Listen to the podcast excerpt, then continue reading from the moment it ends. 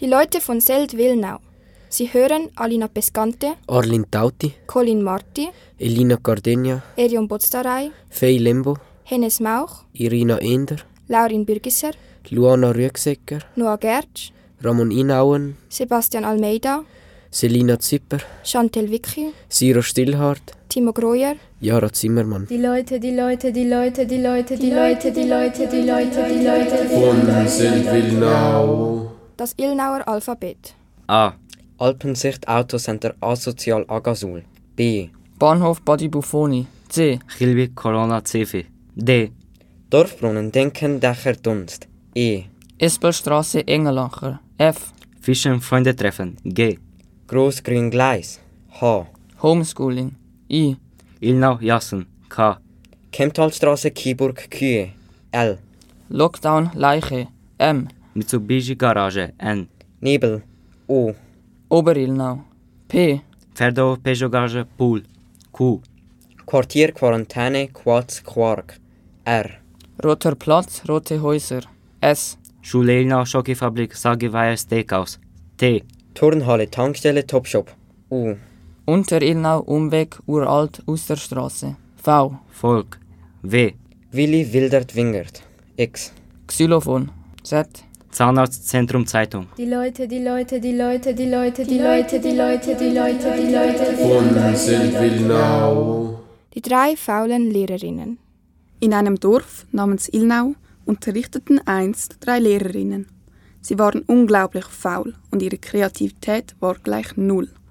Die Schulleiterin ging langsam, aber sicher auf ihre Rente zu und suchte jemanden, der in ihre Fußstapfen tritt. Die drei Lehrerinnen wollten alle unbedingt diesen Posten. Sie waren zwar alle faul, aber sie wollten alle Chef sein. Das Wichtigste für sie in ihrem Leben war Macht. Und als Schulleiterin hätten sie Macht über die Schüler und die Lehrer.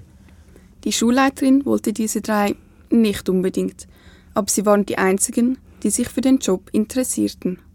Also schaute sie bei jeder, wie gut sie arbeitete. Eines Tages zog ein Mann namens Pepe ins Dorf. Er war pothässlich, aber sehr schlau. Niemand wusste, dass er hässlich war, da er ein Parfüm benutzte, das alle denken ließ, dass er wunderschön sei. Er hatte sich dieses Parfüm vor langer Zeit bei einer Zaubertrankbrauerin in Volketswin brauen lassen. Seither benutzte er es täglich. Die drei Frauen himmelten ihn an. Die älteste und faulste hatte dann plötzlich eine tolle Idee. Sie wollte Pepe um den Finger wickeln und ihm die ganze Arbeit machen lassen. Die anderen beiden Frauen bekamen Wind davon und versuchten dasselbe zu machen. Sie sagten, er solle sich für eine entscheiden. Die Schulleiterin war zwar alt, aber nicht dumm. Sie checkte es und schmiedete einen Plan. An einem schönen Nachmittag brachte sie jede Lehrerin an einen anderen Ort und drückte ihr eine Karte in die Hand. Sie sagte, die, die am schnellsten zurück im Schulhaus sei, bekäme den Schulleiterposten. Pepe hatte aber auch einen Plan. Er hatte sich für die älteste Lehrerin entschieden. Nicht, weil sie ihn als erstes gefragt hatte, sondern einfach, weil er sie hübsch fand. Er fuhr also an die Stelle, wo die Älteste ausgesetzt worden war, und sagte ihr, sie solle in sein Auto steigen, dann werde er sie zum Schulhaus fahren. Sie fand das natürlich toll und stieg sofort ein. Er fuhr jedoch in die entgegengesetzte Richtung zum Standesamt in Efretikon, um sie dort zu heiraten. Da verfuhr er sich etwa fünfmal, und so hatten sie ungefähr eine Stunde, bis sie dort ankam. Das machte die älteste Lehrerin sehr wütend, aber weil sie keine andere Wahl hatte, heiratete sie Pepe einfach. Er war ja kein schlecht aussehender oder dummer Typ. Die anderen beiden Frauen waren unterdessen schon fast bei der Schule. Jedoch waren sie scheiße im Kartenlesen und bogen bei der letzten Abzweigung falsch ab. So kam es, dass die Älteste trotz ihrer kurzfristigen Hochzeit doch als erste da war und Schulleiterin wurde. Doch einmal vergaß Pepe das Parfüm und sie sah den hässlichen Pepe. Sie erschrak so sehr und wurde so wütend, dass sie sich gleich scheiden ließ. Jetzt war sie zwar geschieden, aber hatte die Macht über die Schule in Ilnau. Die Leute, die Leute, die Leute, die Leute, die Leute, die Leute, die Leute, die Leute. Von Seldwilnau. Der Kuhfleischwettbewerb. Es war einmal ein Bauer namens Michael Wendler. Er wohnte auf einem Bauernhof, den alle Gregs Farm nannten. Die Farm war sehr modern ausgestattet und hatte sehr viele Felder um sich.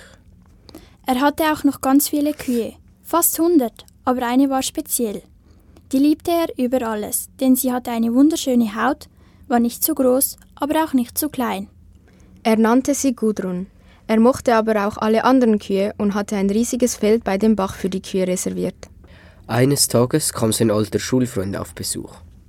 Sie spazierten um die Kuhweide und als Fridolin, der alte Schulfreund, Gudrun sah, erzählte er Michi von einem Wettbewerb. An diesem Wettbewerb brachte man die schönste Kuh mit.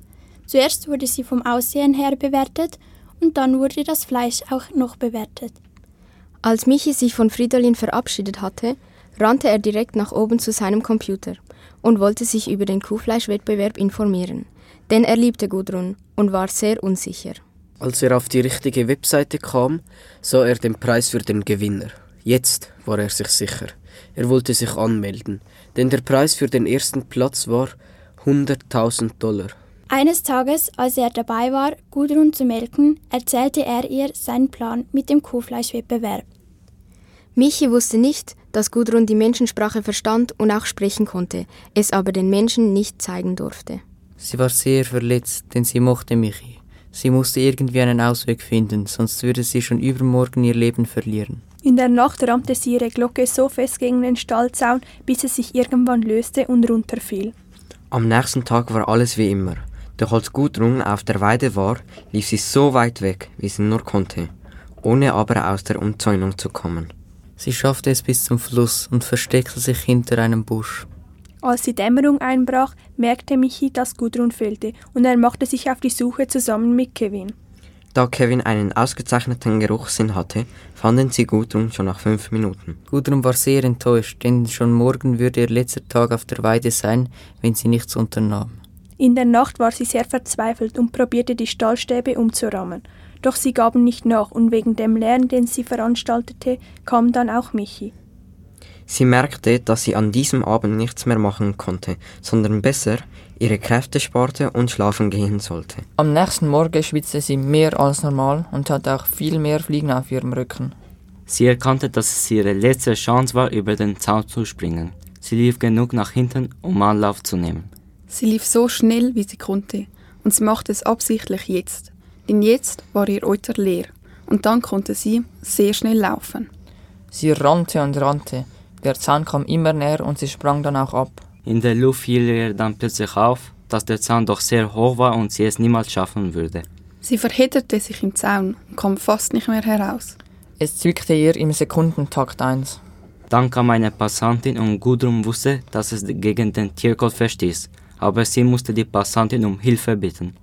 Sie hatte in der Nacht davor extra ihre Menschensprache aufgepeppt, damit sie heute nicht versagen würde. Ihre Stimme war sehr tief. Die Passantin erschreckte sich und wollte wegreden, doch Gudrun bettelte und bettelte. Endlich hielt die Passantin an und half Gudrun aus dem Zaun. Gudrun erzählte ihr alles. Zum Glück fiel der Passantin nach einer Weile eine Lösung ein, und zwar, dass sie eine Pflanze kannte, die der Kuh nicht schaden würde, von der aber das Fleisch sehr ekelhaft werden würde. Sie ging in die Wildnis, suchte nach der Pflanze und gab Gudrun ein paar Äste. Sie waren grün, schleimig und eklig, aber Gudrun aß sie. Die Passantin ging nach Hause, holte ein Buch und zeigte dann Michi, was diese Pflanze machte. Sie erzählte ihm, dass sie die Pflanze auf der Weide gefunden habe und dass alle Kühe davon gegessen hätten. Michael war zuerst sehr enttäuscht, denn es wäre ein riesiger Scheck gewesen.